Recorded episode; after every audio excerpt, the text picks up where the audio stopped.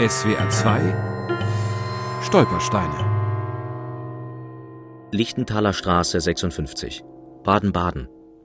Hier wohnte Gerhard Durlacher, Jahrgang 1928, Flucht 1937 Holland, deportiert 1942, Auschwitz Großrosen, überlebt. 17 Jahre war Gerhard Durlacher alt, als er 1945 nach Holland zurückkehrte. Allein, ohne die Eltern, die die Todeslager nicht überlebt hatten. Ich bin Anneke Durlacher. Ich bin verheiratet gewesen mit Gerhard Durlacher.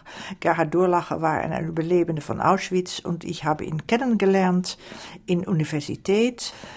Ich wusste natürlich, dass er ein Überlebende war von der Lager, aber ich habe da nichts dabei gedacht. Ich dachte, er ist ein fröhlicher Mensch und er ist intelligent und er ist interessant und ich, ich habe ihn sehr geliebt.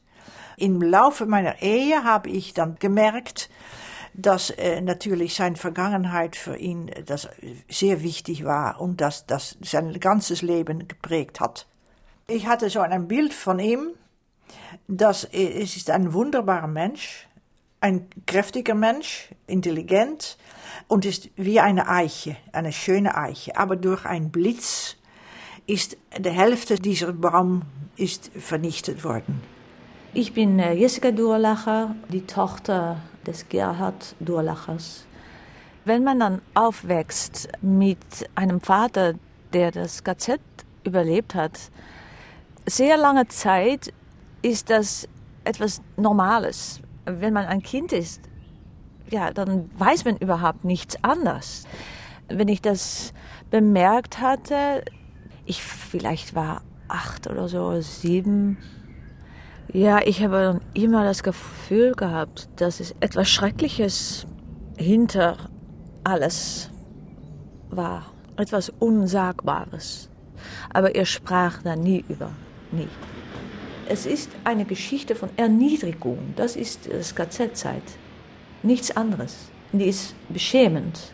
Und Scham und Kinder ist etwas, das nicht zu verbinden ist. Man möchte nicht, dass seine Kinder sehen, wie man erniedrigt ist. Es ist wie Porno. Es ist hässlich. Und ich habe das verstanden.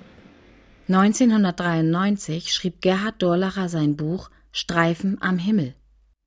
Erst nachts, als Schlaflosigkeit die verdeckten Bilder freigibt. Er, der vollgefressene Küchenkapo, steht mit zwei oder drei SS-Wachen vor dem Stacheldrahtzaun, der die Küche vor uns abschirmt neben ihm eine Tonne mit schleimigen Brocken. Wir, Abstand haltend, hungrige Skelette, ängstlich, hartnäckig wartend und hoffend auf Essbares, was immer es auch sei. Er wirft eine halb verfaulte Gurke zu uns herüber. Die Meute fällt darüber her. Ein zweiter, dritter Wurf. Aus Neid und Hunger entsteht ein Handgemenge. Wir drängeln uns zur Tonne vor. Dann greifen auch die SS-Leute in das Gefäß und lassen unter brüllendem Gelächter das verfaulte Gemüse auf unsere Köpfe und Schultern niedersausen. Ihr Kirmesvergnügen endet, als wir durch Schüsse in die Luft in Panik geraten, stolpernd und kriechend zu den Baracken fliehen.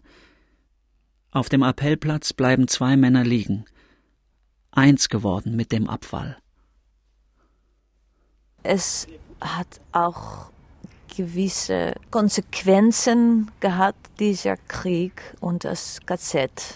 Das Essen zusammen, das was eigentlich gut und Sicherheit geben soll. Das war für mich nicht immer, aber oft etwas ähm, sehr Kompliziertes. Und mein Vater, ja, er hat so viel Hunger gekannt in seiner Kindheit, dass er noch immer fühlte, dass er mehr Recht auf Essen hat als wir. Ich habe dann auch das sehr wörtlich eigentlich gefühlt, dass vielleicht es auch besser wäre, als ich dann nicht so viel aß. Und ich konnte es einfach nicht ertragen, zu hören, nimmst du noch mehr? Und dann habe ich dann einfach more or less aufgehört zu essen. Nicht ganz, aber Magersucht äh, habe ich dann äh, bekommen. Auf einmal hat er etwas gesagt, das mir sehr viel wehtat.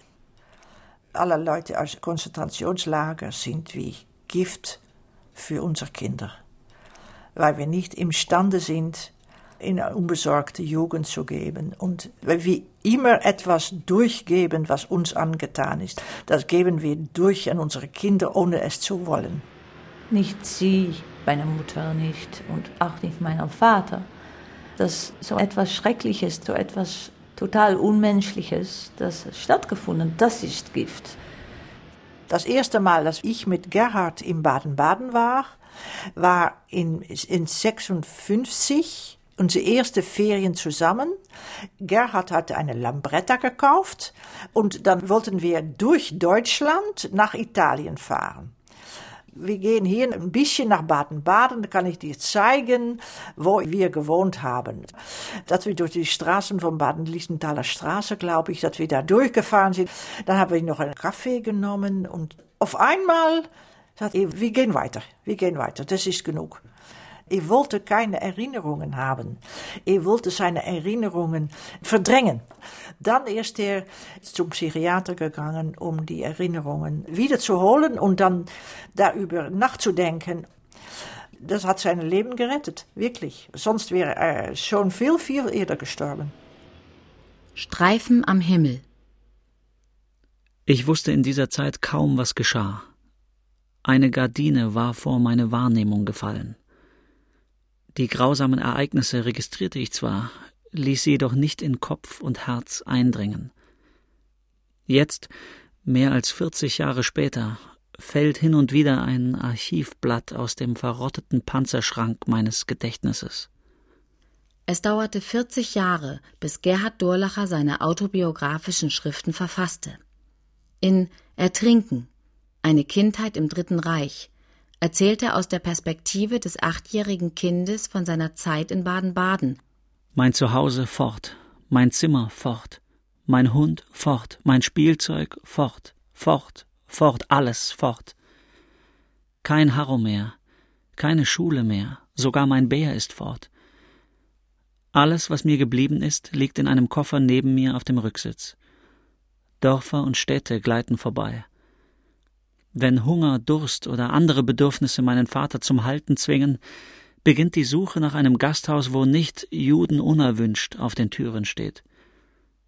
Wir sind müde, sehr müde, als ein Wegweiser Mönchengladbach anzeigt.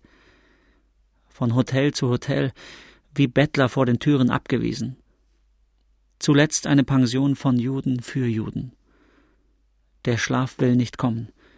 Ich habe keine Tränen mehr. Durch das Fenster scheinen die Sterne der letzten Nacht in meinem Geburtsland. SWR 2 Stolpersteine. Auch im Internet unter swr2.de und als App für Smartphones.